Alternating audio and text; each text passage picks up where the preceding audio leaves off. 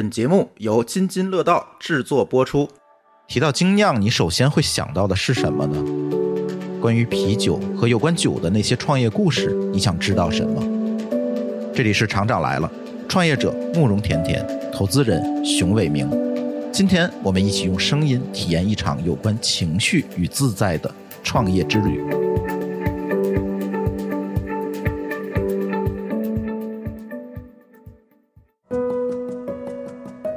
二零二一年九月二十五日凌晨，距离布鲁阿克全国首店正式开业还有不到十五个小时。听说你们店过两天要开，什么叫过两天马上就开了？现在已经凌晨一点了，几点开？下下午三点半就开始，其他的酒都没有上枪，乱成一团。现在可以想象明天开不了业吧？我干够久，因为明天周六不能施工，现在还有好几个地儿还没弄完呢。哦，抢工，然后明天早上还有抢工，空调所有的东西明天都会基本上最迟在后天全部收尾。咱这个多少？这个实际上到二十二十，我看啊，十五、二十、三十五天，因为中间隔了一个疫情十十四天，中秋就是这是这是最中心的位置，疫情最中心的位置。筹备时间只有三十五天啊，还得抽走被疫情波及的十四天，施工还在进行，能否按照预定的时间开店？关于这个问题，每个在现场的人心里其实都在打鼓。Hello，我们这儿哎，这还可以啊，竟然搞定了。对，昨天昨天晚上感觉还有还得离开业有半个月。上去吧，谁让你们来的晚了？哎呀，来晚差还没地儿了。所有的邻居都惊了，说看你们那样，得一星期开不了业吧？然后晚上就开，然后下午就开了。再拿个易拉罐的，加个瓶。这个喜欢吗？这你试试。你点的啥？我也喝的这个，啊，暴风是吧？那那你要不要喝不太苦的？我给你来一点，我给你来一点。然后更有特点的其实是果然风暴，但是男生不一定喜欢。经历了不寻常的一夜，总算是有惊无险的开始试营业。店内人气爆棚，几乎全满。慕容甜甜和他的在地团队忙着推荐产品、打酒打包，和顾客交流、搜集反馈。看着眼前的热闹场景，再回想起前一晚的情形，每个人都既疲惫又兴奋。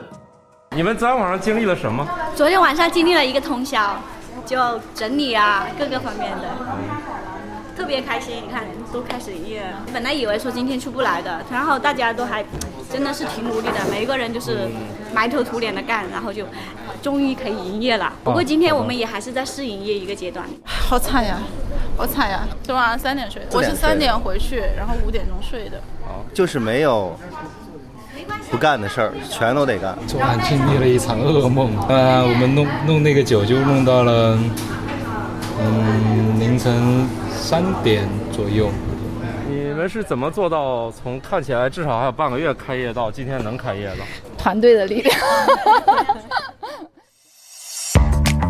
手电落地走过最远的路，估计就是选址的套路了。让我们把时间稍微拨回去一点儿。我觉得不管哪哪个地方，它要跟餐饮业态结合着来去开，因为餐饮是中国人是社交最主要的场合了。但这种地方我们怎么去占领它？所以就是考虑到单店模型，嗯，怎么样能更好的去触达这些人？是不是在商场里面做一个我们的店，打一个我们品牌的一个推广？这个可以，但能被我们选择的商场也不是特别多。我们肯定得选择符合我们目标人群定位的，同时还不能有营业时间限制的。我们要找的可能得是开放式的商场或者是一层，这也是个选择，而且这个比较容易打品牌，但是它确实平效未必高，因为成本高。酒吧街呢？酒吧街竞争力是不是就有点太大了？那还有一种可能就是我们开小店，创业初期嘛，也要考虑成本。往后的时候，到底哪一种店型是更主力的店型？我们的选址其实就是年轻人比较聚集的这种社区，社交圈周边这些地方，所以比较关注的，比如说美食业态啊等等。当然，你如如果具体到成都，肯定你先高新区呀，对吧？高新区是年轻人最聚集，而且收入也比较高，并且供给更不足。其实整个来讲，我觉得社区型酒馆的供给都不是很足，是这种状态。所以，如果在成都，我以二十分钟到半个小时为配送时间来去规划的话，我们应该是四十五加五。就是四十五家小酒馆加五家场景店，OK，来去覆盖他们夜晚的微醺需求。配送怎么理解这个配送啊？是配送是酒馆应该存一些酒，对吧？对，配送是第二层的逻辑，就是你看年轻人他喝过了，体验到了，其实大家喝酒的主要场景是在餐馆，餐馆你进不去嘛。但是我的酒馆可以开在你附近嘛？就像吃火锅的时候你点奶茶一样，你可以点我们的酒呀。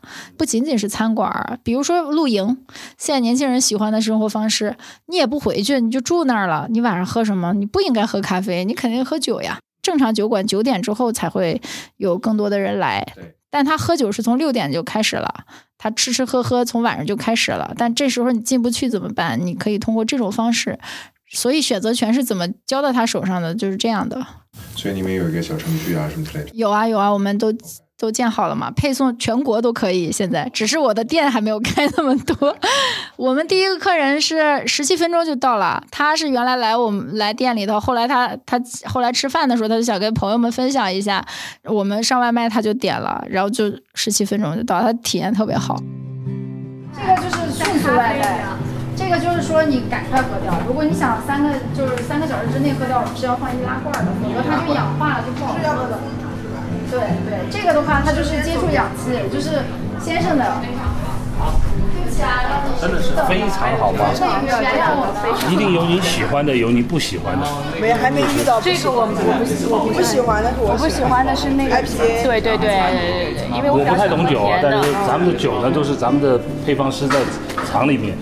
都是大厂工艺嘛，因为我们酒都不能在现场酿，所以说他们是，包括他们都是专业级的品酒员，然后做酒的。刚刚听他们交流能看出来。啊，我们都是招的熟手，除了我是生手，我我就是组织一个场所，大家大家就可以在这里交流，就是这么个目的。其他倒没什么。我刚刚还在跟他说，我们家楼下好精彩，随时都可以下来坐一坐啊，喝一喝啊什么的。这样喝的，如果有点酒量的人，喝点微醺，好睡觉。对。再不然，你陌生人不知道您结婚没有哈？你总要交朋友啊，总有需求啊。大家可以，我们刚才碰到一个是我的同行，会有物业方面的需求，大家可以去沟通交流。做事更好，不能做事交朋友。对对。就这样。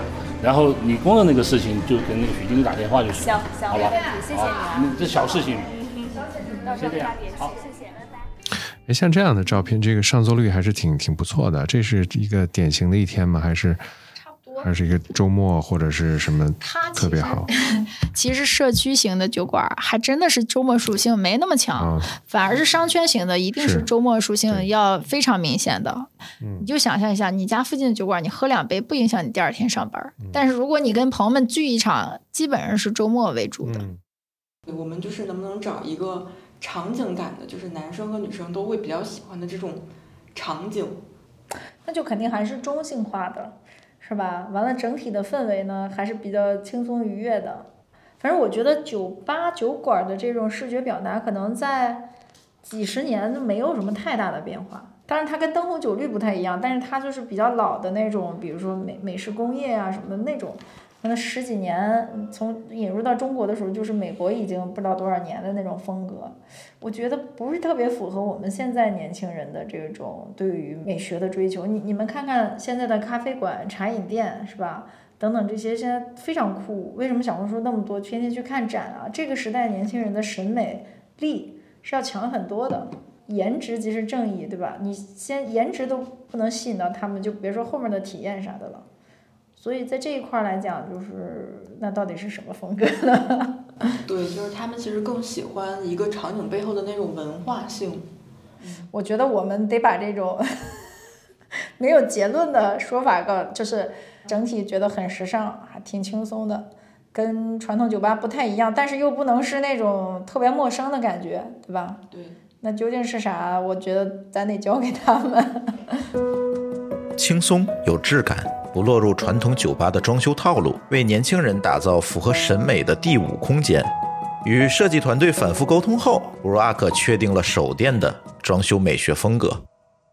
哎，你一直在强调那个美学，能再讲讲吗？延展延展，指的是家具还是空间装修？空间吧，我觉得空间美学其实现在这个时代的年轻人，包括我自己，都挺有追求的。比如说我们家的盘子，是吧？你过去的时候能盛菜就可以了，现在它要不好看，我根本不想要，嗯，对吧？所以这就是说，大家当物质生活已经很。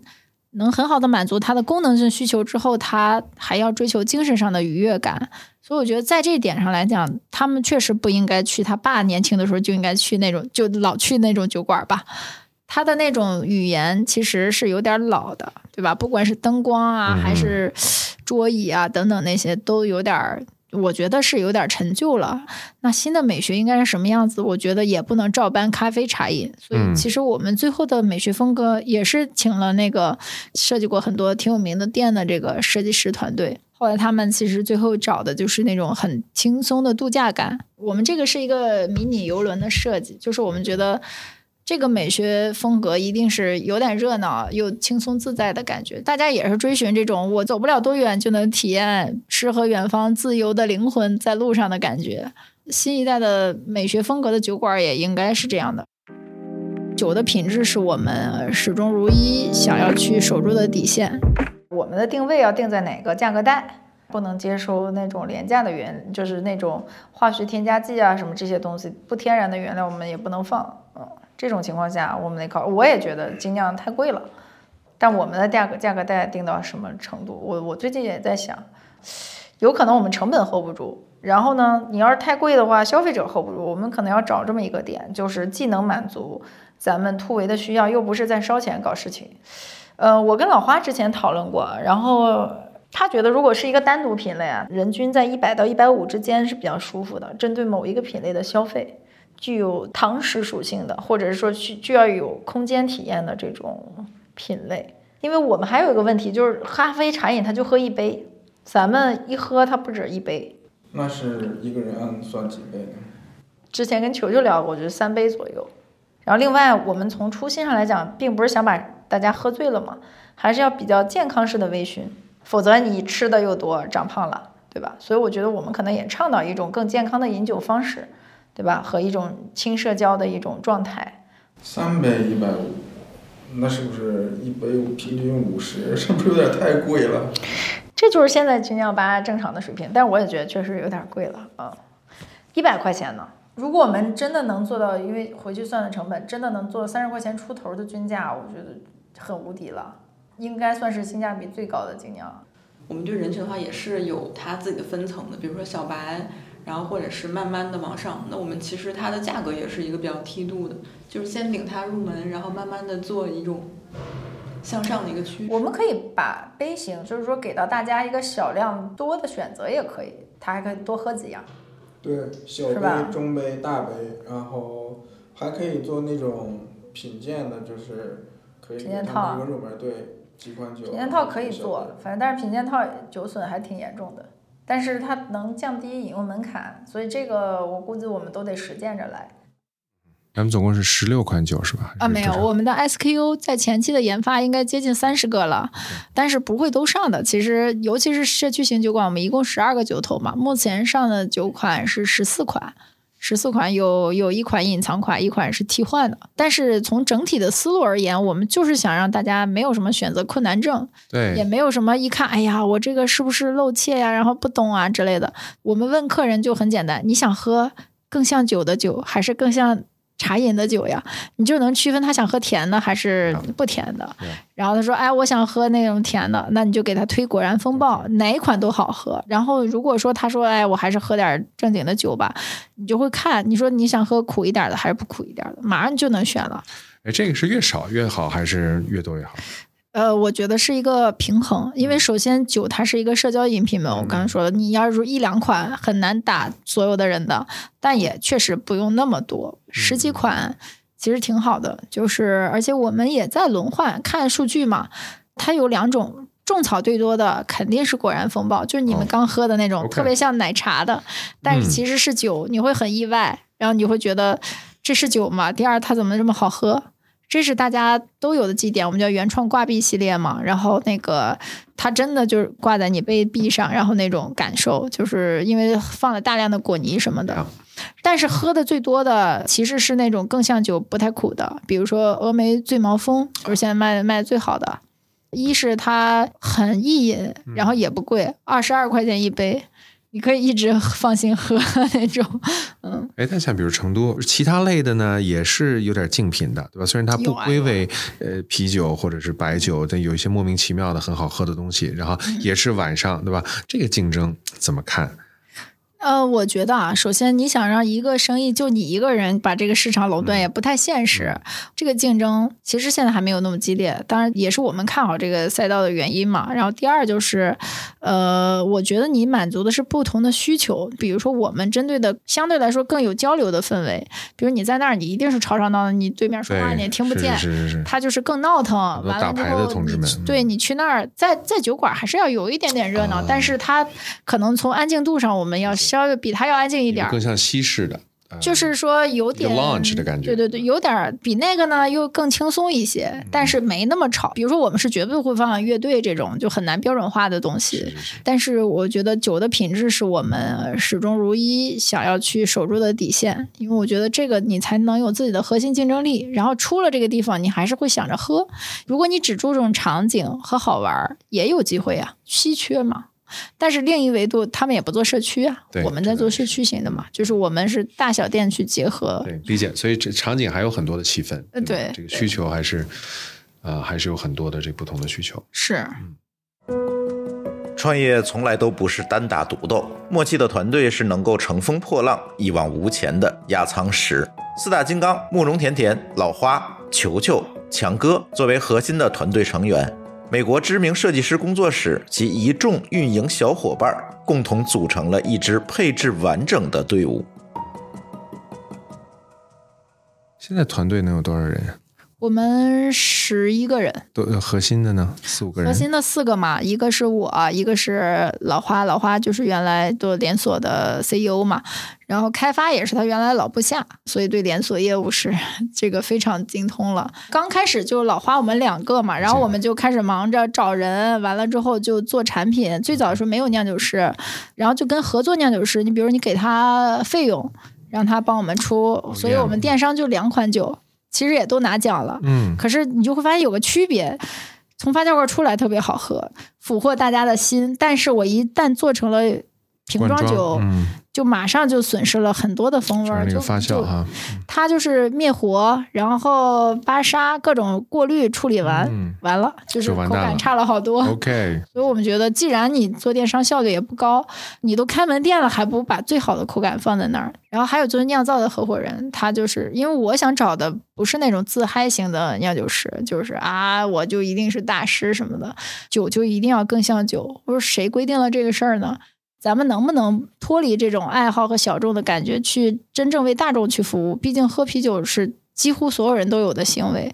现在更偏一点年轻化、市场化，呃，就是说更水果感一点啊，就是没有那么硬核。总觉得咱们现在中国消费者还是更喜欢这种，呃，比较容易适口，然后更甜酸甜感好一点的东西。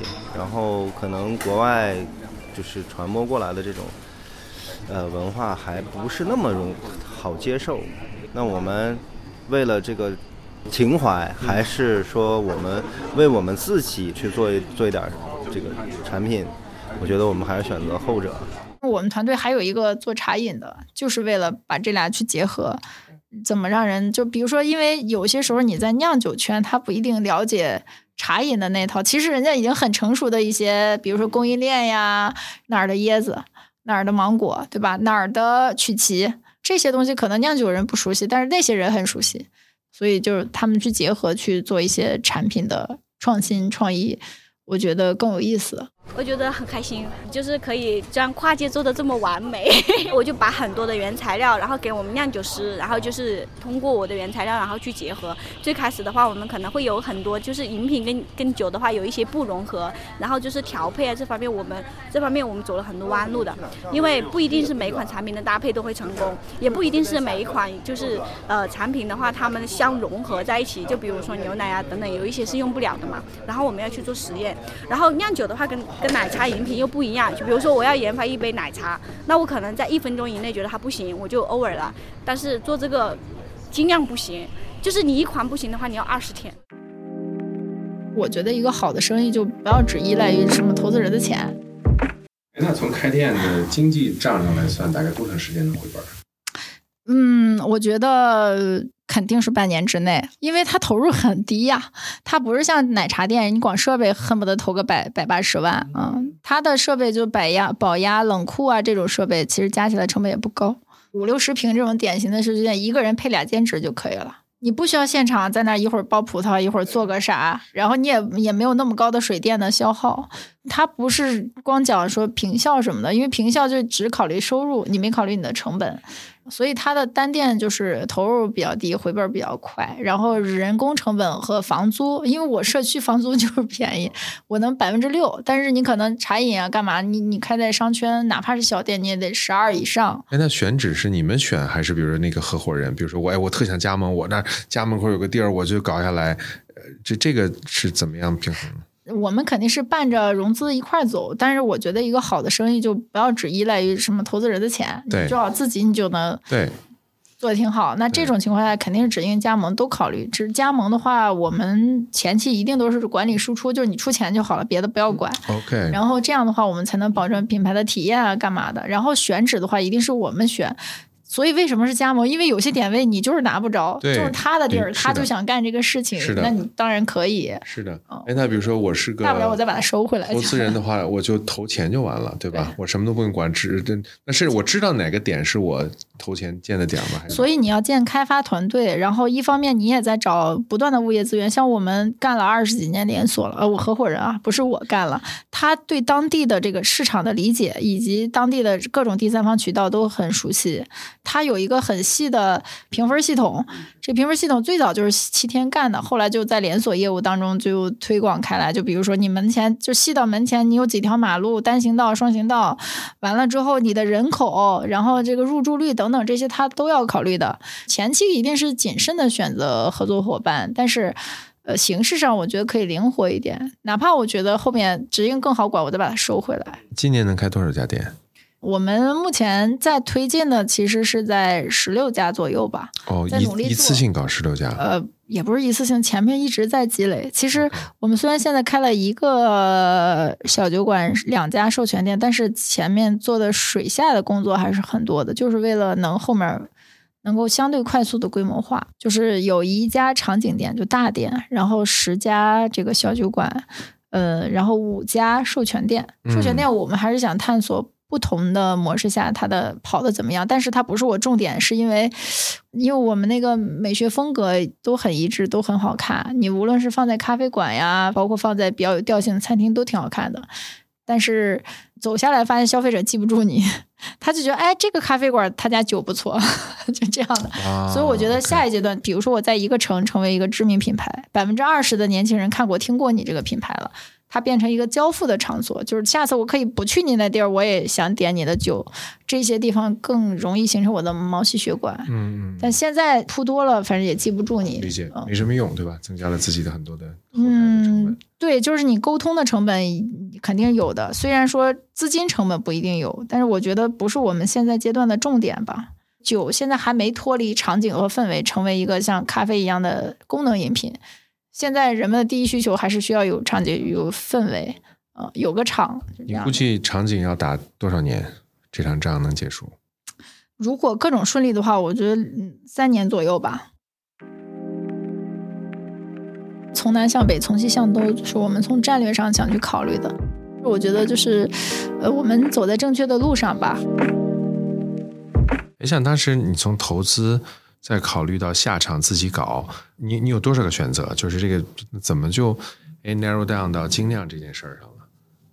嗯，首先我自己也挺喜欢这事儿的。然后另外，我觉得真的如果创业的话，肯定还要考虑这个真正消费品。我觉得有些时候，如果我们只是靠烧钱，其实掩盖了很多东西。比如说，你可以迅速到几个亿的规模，但是后面怎么办？是可能复购你都没想过，一直在和新。嗯，但我觉得这个品类不用担心复购，嗯他肯定自己会想着的。嗯所以我觉得这种就挺好的。咱们的 LP 是吧？还有很多成功的人，他多厉害，或者是多普通，你让他去回想一下，你说你过去一年，你想象一下，就是你你让你觉得特别自在放松的时刻是什么？多半人都会说，我跟谁谁谁去喝几杯的时候，嗯就挺好的。为什么现在不做呢？就是我觉得在很多种选择里，我觉得他既有机会又感兴趣，也能把你认为的一些，比如说嗯，对品质呀、对设计感呀、对文化的追求去附注在里面。嗯哼，我现在虽然没去过，但是已经大概感受到了那个充满美学概念的那个。呃，还还有很多要完善的地方，但是我觉得就是，呃，我们走在正确的路上吧。嗯，后面的话就是快速开店吧，因为如果你只开在商圈，真正能够被你选的商圈，可能真的也就是两千多。然后，但是能被你开出来，可能三百都是一大关。但如果我们把社区型酒馆验证了，那它的空间就很大，因为毕竟可以选的 太多了。哎，成都那个社区店的风格，因为上海，比如它有很多那种弄堂啊，或者各种各样就是很有调调的，其实它就一家店或者两家店，然后大家就甚至还会排队去喝那个咖啡，对吧？大部分是咖啡店，对吧？这个或者小面馆啊什么之类的。成都，你觉得有这种气质吗？可以做这种啊、网红式的，就是它的 viral 效果特别好的那种开店。嗯，我首先觉得啊，网红现象你针对的是哪儿？呃，比如说我们的店也有真的有不少网红来，但是其实他下次来就不知道什么时候了。首先你一定要有出片率要高，这个是我觉得是这个时代的基础，否则嗯年轻人他不会喜欢的。成图率要高，这就是你跟酒没关系呢。对，就是这个氛围是不是喜欢？但是如果社区型，你保证这个美学基础，就是符合他的需求之外，其实这部分他就自然就好了。然后更多的人其实他也是舒服，但是他来这儿最重要是你在这儿，然后他很方便。是这个事儿，其实我觉得是更，所以他的气质，成都没有问题啊。成都你看看太古里什么的，都是很时尚的小姐姐什么的。所以我觉得成都出来的，你去上海什么的没有问题。所以我觉得上海啊、北京啊、深圳呀、这个随时都可以去战略插旗的。但是从系统性的和规模化的推进上来讲，你要符合连锁业务的这种规律。嗯，你你不可能人才从这儿培养完，很快就跑到很老远，它是要有一个推进的过程理。解。所以成都是一个挺好的实验田。因为四川是中国四大城市群落之一啊，又是酒文化和夜生活最发达的地方，同意。所以从南向北，从西向东，就是我们从战略上想去考虑的。呃，然后我觉得社区已经开出来，我们特别有信心，但是就是要快点儿。包括哪个区、哪些街，我们都已经定好了，因为前面做的不管是产品研发、供应链啊、设计、美学啊这些基础 SI 这些东西出来之后，后面就是怎么能快速的规模化嘛。好，谢谢甜甜老师。还挺好喝，挺惊艳的。我觉得有两个还挺惊艳因为艳。口味都就是不像别的精酿酒馆，就是它有一些是自己自己调的，是在别的酒馆没喝过的，还挺好喝的。我最喜欢的是那个多肉滚滚，多肉滚滚你喜欢？你喜欢花毛峰的那个感觉是吧？哦，这是专成都限定。哦，这个的话是橙芒厚爱，这个可能会刷新你那个 那个感觉。嗯你可以 试拍张照，我先拍一下照。看这个酒馆观众有点加一的关注。对，放松一下。就我觉得我们可能喝喝惯了标准化那些东西，就比如批量生产的啤酒也好，或者是标准的那种精酿也好，然后突然喝了这些，就还觉得挺有人情味儿的，就是对对对，就是它有它自己的温度在里面。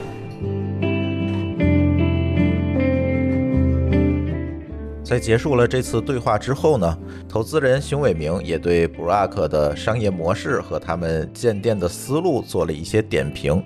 让我们听听作为投资人的老熊是怎么评价这家小酒馆的呢？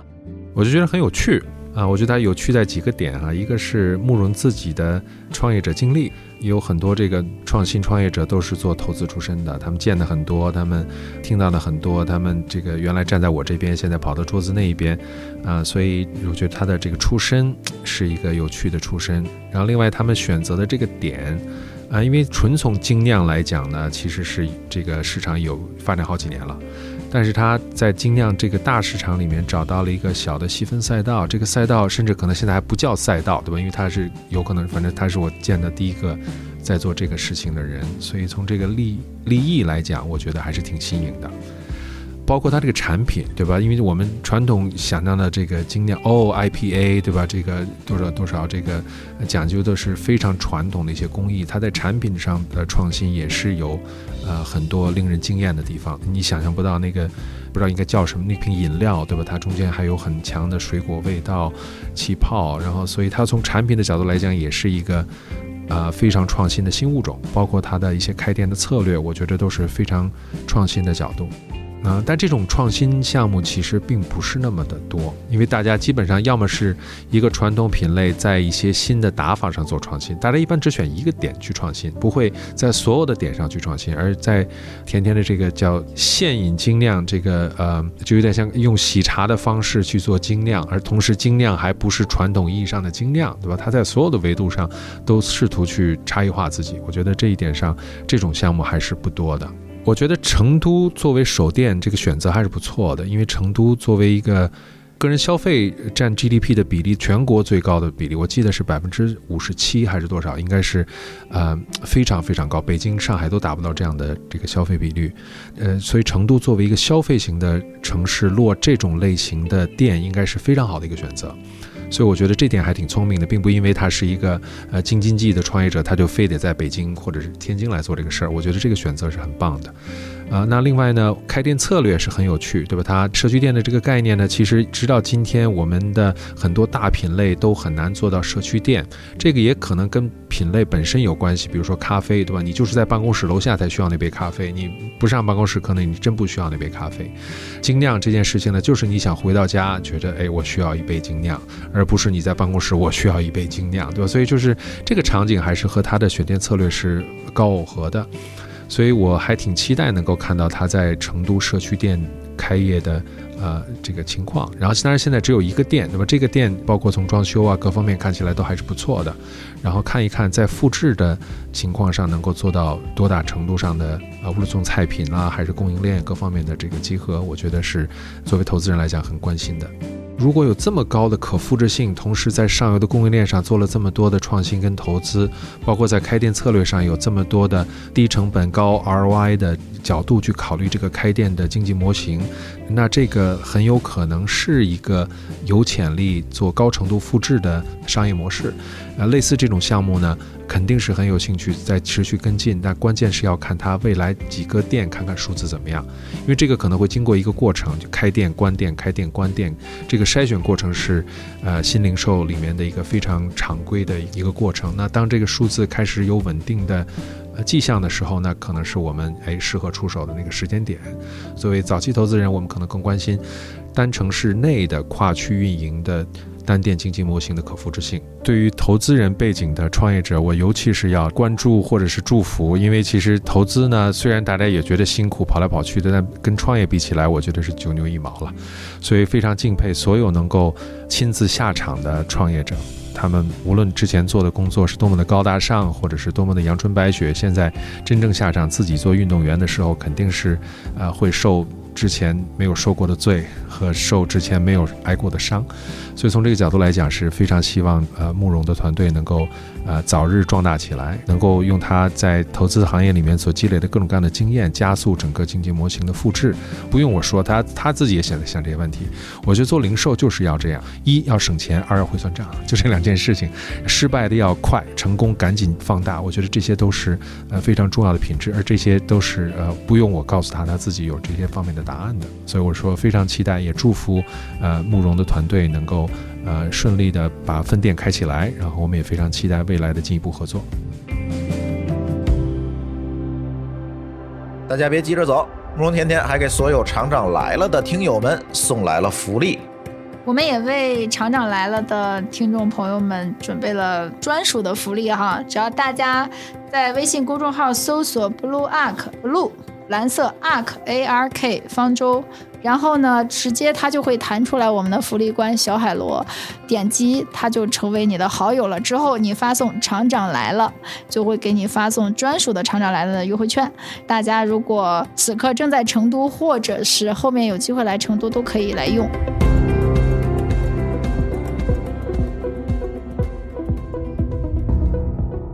感谢您收听本期节目。本期播客节目由津津乐道制作播出。你也可以在我们的官网 d a o 点 f m 找到我们的更多内容作品。如果您喜欢我们的节目，欢迎在微信、微博、朋友圈等社交媒体转发分享。您的分享对我们而言十分重要。如果您希望与我们互动，可以关注我们的微信公众号“津津乐道播客”，天津的津，欢乐的乐，道路的道。在关注后按提示操作即可加入我们的听友社群。